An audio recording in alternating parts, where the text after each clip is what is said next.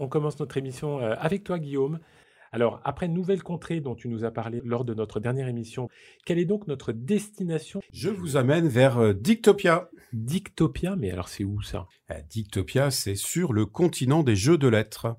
Un jeu très accessible dès l'âge de 10 ans pour des parties rapides de 15 minutes environ. L'originalité pour ce jeu de lettres, on peut participer de 1 à 7 joueurs. J'ai découvert ce jeu de Jérémy Partinico au festival de Vichy en septembre et j'ai immédiatement voulu l'acheter. Mais c'était encore un prototype et j'ai dû attendre le mois d'avril pour l'acheter après une campagne de financement participatif. Je prends les paris. Je pense que ce jeu est un vrai concurrent du leader du marché des jeux de lettres, le Scrabble bien sûr. Mon argumentaire pour vous convaincre en quatre points. D'abord, bah, les règles du jeu sont très simples. À partir des huit cartes de votre main, vous devez former un mot, le plus long mot possible, puisque chaque lettre rapporte un point. Chaque joueur a 1 minute 30 pour constituer son mot. On ne s'endort pas en attendant que son voisin joue sa réglette, puisque tous les joueurs composent en même temps. Ensuite, l'intérêt de Dictopia, c'est que nous ne sommes jamais bloqués, car chaque carte est composée d'une consonne et d'une voyelle. Ainsi, on ne doit pas composer avec seulement 8 lettres, mais bien avec 16.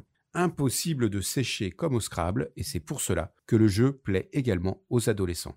Troisième avantage de ce jeu très addictif, c'est qu'il propose deux autres possibilités de marquer des points bonus. Oui, bonus, donc non obligatoires. On reste libre. Sur chaque carte, des yeux sont dessinés à côté de lettres. Suivez-moi bien.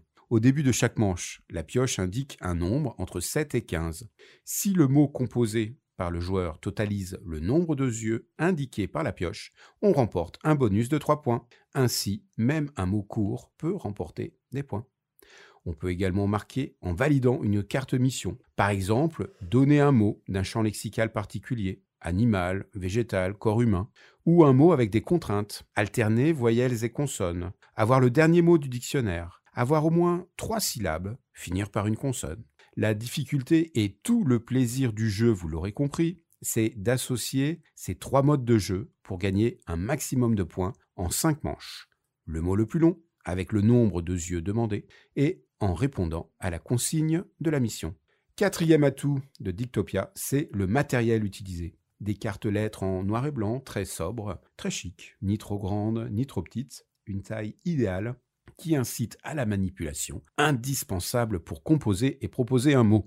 Les 20 cartes missions qui permettent une grande rejouabilité. L'auteur nous propose même d'inventer de nouvelles missions et de les proposer à la communauté des joueurs sur Facebook. Enfin, je dois vous parler du gong final.